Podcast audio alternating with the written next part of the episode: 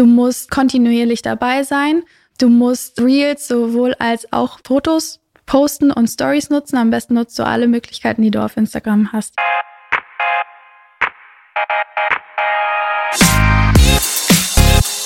What the Finance? Wie werde ich eigentlich Influencerin? Und damit herzlich willkommen bei What the Finance, dem Finanzpodcast für Frauen von und mit der Brigitte Academy. Mein Name ist Laura Heyer, ich bin Redakteurin und Finanznewbie. Und wir bringen für dich alle zwei Wochen Finanzen auf den Punkt. Bevor es losgeht, hier noch ein kleiner Hinweis in eigener Sache. Bald startet unsere Masterclass Finanzen der Brigitte Academy. In unserem achtwöchigen Video-Online-Kurs lernst du zusammen mit unseren vier unabhängigen Finanzexpertinnen, wie du dich finanziell für die Zukunft ausstellst. Dazu gibt es Live-Sessions, ein Workbook und virtuelle Kleingruppentreffen. Klingt spannend? Dann schau doch einfach in die Shownotes und geh auf brigitte.de slash masterclass. Verbraucherschutzhinweis. Alle im Podcast enthaltenen Informationen dienen ausschließlich Informationszwecken und stellen in Bezug auf erwähnte Finanzprodukte weder eine Anlageempfehlung noch ein Angebot oder eine Beratung zum Kauf oder Verkauf von Finanzprodukten dar. Die Brigitte Academy Redaktion übernimmt keine Gewähr dafür, dass die dargestellten Finanzprodukte bzw. die entsprechenden Informationen für die jeweilige Nutzerin des Podcasts auch tatsächlich geeignet sind. Laura Lee, was mich ganz dringend interessiert. Kann man, kann ich mit Instagram überhaupt noch Geld verdienen? Ja, kann man. Aber man muss viel Arbeit reinstecken, kontinuierlich dabei sein und kreativ sein. Was das bedeutet und wie genau du das machst, das verrätst du uns heute. Und damit herzlich willkommen zu dieser Vodcast- und Podcast-Folge von What the Finance, dem Finanzpodcast der Brigitte Academy. Laura, du bist Content Creatorin, Reisebloggerin und Empowerment Coach. Und du verdienst dein Geld unter anderem auf Instagram und auf deinem eigenen Blog. Und vielleicht kannst du einmal sagen, womit verdienst du konkret dein Geld bei Instagram? Also es gibt verschiedene Arten, wie man auf Instagram Geld verdienen kann. Das kann zum einen sein, dass man Produkte oder Dienstleistungen bewirbt in Stories oder Postings von Unternehmen und da dann halt einfach quasi, dass die Unternehmen dafür zahlen, dass man die Reichweite zur Verfügung stellt, die mhm. man halt sich aufgebaut hat. Ansonsten gibt es noch die Möglichkeit, über Affiliate-Links direkt Geld zu verdienen. Also man setzt einen Link in die Story und mit jedem Verkauf bekommt man eine Provision. Und was machst du konkret? Also nutzt du all diese Tools oder hast du einen Schwerpunkt, den du nutzt? Also ich mache beides, aber sehr bedingt und sehr ausgewählt. Dadurch, dass ich auch Teil Nachhaltigkeitsbereich arbeite. Also Nachhaltigkeit ist mir sehr wichtig und ich möchte halt nur Produkte promoten, die ich auch gut finde und mhm. wo ich halt selbst hinterher stehe. Ich kann mir das auch so rausnehmen, weil ich bin eh ein kleiner Account. Also ich bin da ziemlich wählerisch und möchte halt nicht irgendwas verkaufen, nur damit ich halt eine gewisse Reichweite erlange oder gewisses Geld verdiene, weil mhm ich arbeite zwar schon auf Instagram, aber es ist jetzt nicht meine Haupteinnahmequelle. Von daher finde ich das auch richtig und wichtig, dort authentisch zu sein und nur das zu machen, was halt auch wirklich zur Marke passt oder zur Personal Brand passt. Ja, ich mache schon beides, aber hauptsächlich Produktplatzierung. Und da würde ich sagen, vielleicht so einen Monat oder so, damit man sich das mal so vorstellen kann oder zwei, mhm. wenn es halt passt. Und du hast eben gesagt, du hast eine Community dir aufgebaut. Das sind etwas über 10.000 Follower, wenn ich es richtig mhm. gesehen habe auf deinem Instagram-Account. Damit gehörst du zu Mikro-InfluencerInnen, so beschreibt man das. Ich habe einmal nachgeschaut und davon gibt es in Deutschland ungefähr 500.000. Ich glaube, weltweit gibt es so ungefähr zwei Millionen Menschen, die mit Content Creation Vollzeit Geld verdienen. Empfindest du dich als Mikroinfluencerin in deinem Kosmos? Ich finde, das kann man irgendwie so schwer greifen. Ja, also ich gehöre schon zu den kleineren Accounts, aber das heißt nicht unbedingt, dass man damit keine Wirkung hat oder mhm. also klein ist ja dann abgestempelt mit kleine Community, kann nicht so viel ausrichten.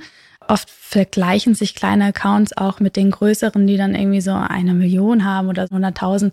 Aber diese kleinen Accounts können eine große Wirkung haben. Es kommt da halt immer auf die Community an, weil letztendlich kannst du 100.000 FollowerInnen haben.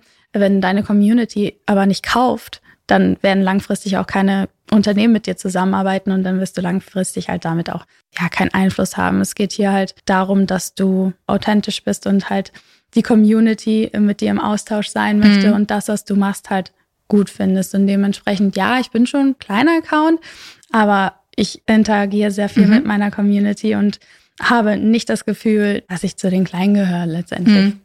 Wie hast du denn rausgefunden, was deine Community kaufen möchte oder kauft, weil am Ende musst du da ja wahrscheinlich auch bei den Kooperationen darauf eingehen. Sonst hast du nichts davon und das Unternehmen, was mit dir kooperiert, wahrscheinlich auch nicht. Ja, also letztendlich kommt es darauf an, was du halt kommunizierst jeden Tag. Mhm. Das sind bei mir halt Reisecontent und auch ein Teil Nachhaltigkeitscontent und letztendlich auch dieses Remote Business, worüber ich spreche, seine Träume verwirklichen, Selbstverwirklichung. Das sind Themen, die ich bei mir auf dem Account anspreche. Und wenn du das jeden Tag machst, dann ziehst du langfristig halt Personen an, die sich genau für diese Themen interessieren. Und wenn dann ein Unternehmen kommt, das irgendwas mit Reisen zu tun hat, mhm. beispielsweise, oder mit den anderen Themen, dann weiß ich schon, dass das passt. Okay. Weil da die Interessen sich überschneiden und dann sollte das passen. Mit wem hast du denn zum Beispiel schon kooperiert, damit man einfach so eine Vorstellung hat? Meine letzte Kooperation war letztes Wochenende. Da war ich in einem Hotel eingeladen über meinen Reiseblog und dann, wenn du halt einen Reiseblog hast, dann ist es, es eigentlich schon dazu, dass Instagram halt immer mitgebucht wird.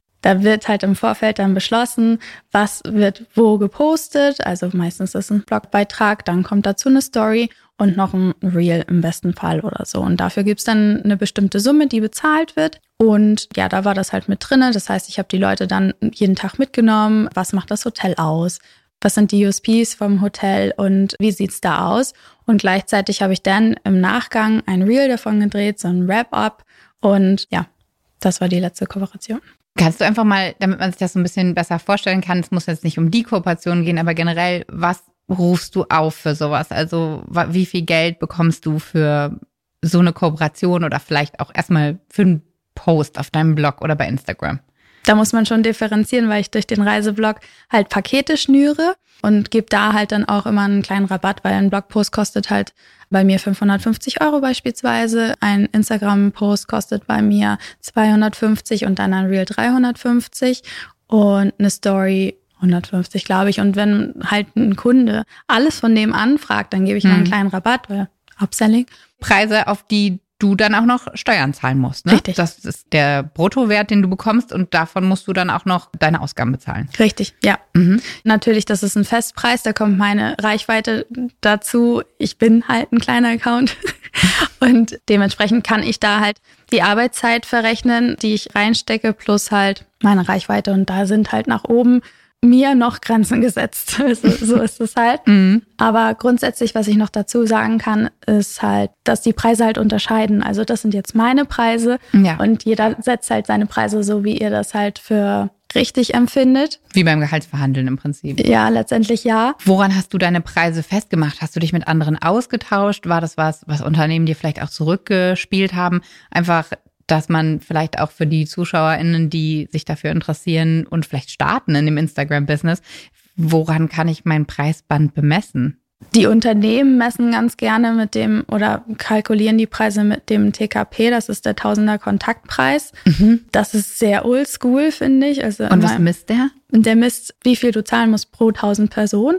Das okay. heißt, wenn ich jetzt eine Reichweite habe von 10.000 Personen, dann setze ich einen TKP von, also der ist im Instagram-Business zwischen 20 und 40 Euro mhm. pro 1000 Personen. So, und dann kann man das so halt festlegen, aber es ist halt sehr oldschool, weil es halt nur die Person oder die Reichweite halt mit reinrechnet und halt nicht die Arbeitszeit, mhm. wie die Kaufkraft der Community ist und sämtliche andere Faktoren. Ja. Und das ist ein bisschen schade, ist aber noch immer gängig in der okay. Branche. Und da gilt es halt dann, Unternehmen zu informieren und da halt auch wirklich gegenzuarbeiten als Influencerin. Das heißt dann gegebenenfalls auch höhere Preise aufzurufen. Ja, also du kannst höhere Preise aufrufen. Generell sind meine Preise schon relativ hoch, mhm. wenn man das jetzt mal mit anderen vergleicht. Und ganz, ganz viele Unternehmen sind auch nicht bereit, diese Preise zu zahlen, weil viele in zwischen, weiß nicht, 1000 und 10.000 FollowerInnen halt auch umsonst arbeiten, noch weil die einen normalen ja. festangestellten Job haben.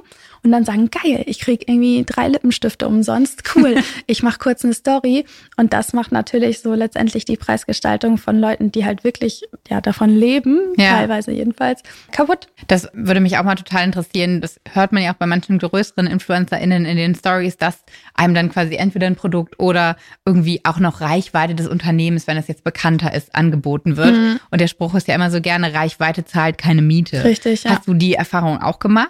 Also ich werde schon oft angeschrieben, einfach so, hey, und dann kriegst du hier, was hatte ich letztens, war absurd, so Pads, um auf die Nippel zu kleben, die kriegst du dann und dann machst du einfach eine Story und ich so, cool, ich stelle mich also halbnackt vor die Kamera und dafür kriege ich zwei Nippelpads. Danke. Umsonst. Umsonst. Ja, das, man muss da einfach kommunizieren und informieren mhm. und halt auch hart bleiben. Dann arbeitest du halt jetzt nicht mit dem Unternehmen zusammen, weil man darf sich dann auch einfach fragen, möchte ich mit so einem Unternehmen ja, überhaupt zusammenarbeiten? Warum hast du dich damals für Instagram entschieden? Also du hast mit deinem Reiseblog angefangen. Warum hast du dann Instagram gemacht am Ende? Das kam, Instagram ist ja eine Video- und Bildplattform mhm. und die meisten Menschen erreichst du halt emotional über Bild und Video und dann kommt noch Ton dazu. Dementsprechend ist es die optimale Plattform, um Leute halt mit auf Reisen zu nehmen und dieses Gefühl rüberzubringen, die quasi mit auf Reisen zu nehmen. Das ist das, was Instagram so besonders macht. Und das hat sich einfach so entwickelt. Mhm. Und machst du mittlerweile mehr Kooperation mit deinem Blog oder mit Instagram? Ja, also der Blog ist schon eine größere Einnahmequelle noch mhm. als Instagram, ja. Also dann mit Affiliate oder auch mit Kooperation? Ja, beides. Hauptsächlich mit Affiliate, aber man kann mich jederzeit halt auch anschreiben und buchen für Advertorials. Das ist dann, wenn du einen Blogpost zu einem bestimmten Thema schreibst und den Link dann zu dem Unternehmen, zu der Webseite einbaust. Mhm. Oder halt diese Hotelkooperation, von der ich erzählt habe, dass du eingeladen wirst, dir das Hotel anguckst oder die Destination und dann halt darüber berichtest. Und bei Affiliate, das frage ich mich immer, weil ich das dann auch sehe, natürlich, was in meinen Instagram-Feed gespült wird, dass die Aussage dann ja oft immer, wenn du auf diesen Link klickst, dann kriege ich 10 Prozent ja. vom Umsatz. So richtig habe ich mir genau dann leider, muss ich sagen, auch immer noch nicht anguckt. Wie ist das bei den Affiliate-Sachen, die du machst? Wirst du dann per Link-Klick bezahlt oder ist das eine Summe, ähm, wie man vereinbart? Wie kann ich mir das vorstellen? Ja, also ich habe zwei Hauptkooperationspartner für Affiliate-Links. Das sind zum einen Sehenswürdigkeit Eintrittstickets. Mhm. Beispielsweise ist ja gerade Familie in Barcelona und da bekomme ich dann einfach pro Ticket 10 Prozent. Ich habe eine Reichweite mit dem Blog von zwischen 35 bis 50.000 im Monat. Also damit bin ich viel, viel größer als auf Instagram. Und die meisten Leute kommen zu mir auf den Blog, weil sie Reisetipps suchen. Dementsprechend sind sie dankbar, wenn ich Tickets für Sehenswürdigkeiten mhm. empfehlen kann und kaufen dann halt auch einfacher. Und die zweite Plattform ist booking.com. Mhm. Und die Leute, wie gesagt, das ist eigentlich das gleiche wie mit den Tickets. Die mhm. Leute suchen aktiv nach Hoteltipps und wenn ich dann einen Hoteltipp geben kann, da bekomme ich dann auch wieder eine Provision für. Ja. Und bist du da konkret auf die AnbieterInnen zugegangen oder sind die auch auf dich zugekommen? Bei den Tickets sind die auf mich zugekommen. Mhm. Das war quasi mein Startschuss auch in die Selbstständigkeit, weil ich einfach geschrieben habe, um zu schreiben damals. Und mhm. dann haben sie gesagt, hey, möchtest du nicht Tickets verkaufen? Und ich so, ja, ja, okay. Und dann habe ich halt gesehen, okay, krass, damit kannst du halt wirklich Geld machen. Umso mehr Reichweite du hast, umso mehr natürlich. Und über die Monate habe ich dann einfach viele Blogposts produziert und ja, das kam dann so rein, das Geld. Und dann konnte ich mich tatsächlich damit selbstständig machen. Und ist es immer noch so, dass du auch Kaltakquise machst? Also gehst du auf Unternehmen zu, einfach um auch Geld für dich zu akquirieren oder kommen die Unternehmen mittlerweile zu dir? Es war von Anfang an so, dass die zu mir kamen. Mhm. Mir fällt es nach wie vor ein bisschen schwer, auf Unternehmen so zuzugehen und mhm. sagen so, hey, wollt ihr mein Produkt halt? Also quasi wollt ihr meine Reichweite haben? Ist aber auch oft für mich gar nicht Thema, also weil ich halt Anfragen kriege und das dann in Ordnung ist, wenn ich in eine Destination fahren möchte und da mir eine gute Story vorstellen kann oder halt einen guten Blogpost oder halt denke, dass es meine Community interessieren könnte, dann gehe ich schon hin und wieder auf die zu aber es ist jetzt nicht die Regel. Jetzt hat sich dein Job ja auch mit der Zeit gewandelt. Also du hast ja, bevor du Content-Kreatorin hauptberuflich geworden bist, hast du ja auch als Angestellte gearbeitet. Dann hast du angefangen, Reisetipps zu geben und Informationen. Und dann kam Corona und keiner ist mehr gereist. Wie waren so die letzten Jahre für dich als Reisebloggerin und wie hat sich das vielleicht verändert? Ja, also ich habe viele gehen sehen in der Corona-Zeit. Auf jeden Fall sehr, sehr viele Kolleginnen sind einfach nicht mehr da. Also mhm. Sind jetzt in festangestellten Jobs oder in anderen Jobs. Es war sehr turbulent in Corona, zumal man ja nicht wusste, wie lange die ganze Geschichte geht. Am Anfang war man noch so, ja, okay, mal schauen, vielleicht so drei Monate oder so. Und ja, letztendlich war es ja über Jahre und es ist wirklich sehr, sehr turbulent gewesen. Ich bin dann zeitweise ausgewichen und habe nichts mehr für den Blog gemacht, weil es war wirklich krass, wenn ich halt so meine Statistiken sehe an LeserInnen, die ich auf dem Blog habe. Dann ist es halt, dann kam Corona und das ging einfach nur noch so runter, bis es halt auf Null war, weil keiner hat mehr nach Reisen gesucht. Hm. Und das ist richtig krass. Aber ja, jetzt ist es halt wieder oben und die LeserInnen sind wieder da, die Aufträge sind wieder da. Hat ja. es denn bei Instagram trotzdem noch weiter funktioniert? Also hast du da weitergemacht mit dem Content oder hat es auch geruht quasi? Ja, das hat geruht. Ich habe mich dann für die zwei Jahre halt komplett neu orientiert. Mhm. Ich habe ja, Local Tourismus halt promoted, kleine Ausflüge, mhm. das, was man halt zu der Zeit dann machen konnte und äh, Deutschland so ein bisschen entdecken oder die Schönheit halt in der eigenen Umgebung finden. Achtsamkeit ist mit dazu gekommen und das Thema Nachhaltigkeit. Ich habe dann auch viele Nachhaltigkeitstipps gegeben. Hm. Wie hast du Geld verdient dann in der Zeit? Fast gar nicht. Hm, zumindest als Kreatorin. Als, ja, auf hm. Instagram, auf dem Blog fast gar nicht, aber ich bin dann halt zurück als Freelancerin für Social Media gegangen und war eine schwierige Zeit. Ich bin froh, dass es vorbei ist. Und dass es jetzt wieder weitergeht. Ja. Content Creator oder Kreatorin, wie man es auch immer nennen mag, ist jetzt quasi ein Job geworden. Also auch Instagram hat sich ja in den letzten Jahren stark verändert. Was würdest du sagen für Leute, die sagen, kann man das überhaupt noch machen? Kann ich noch Instagram bespielen? Vielleicht ist es dann auch TikTok oder ist der Markt komplett gesättigt? Also ich glaube nicht, dass der Markt gesättigt ist. Klar, es ist schwieriger als wie vor fünf Jahren. Mhm. Vor fünf Jahren hast du drei Bilder gepostet und hattest, ähm, weiß nicht, 600 FollowerInnen. Mhm.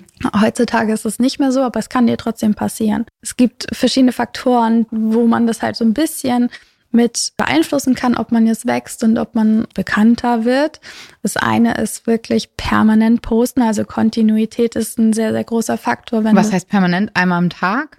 Ja, das kann man, glaube ich, so pauschal nicht sagen. Ich sage immer halt Qualität over Quantity. Das ist wirklich wichtig. Du kannst jetzt nicht einen Schuh posten und den nächsten Tag irgendwie einen Lollipop, wenn du Reisebloggerin bist, weil das macht halt keinen Sinn. Ja. Aber wenn du halt guten Content hast und dir es möglich ist, alle ein bis zwei Tage zu posten und das machst du über ein Jahr, dann kann ich dir fast Brief und Siegel drauf geben, dass du auf jeden Fall eine gewisse Followerschaft haben wirst. Mhm.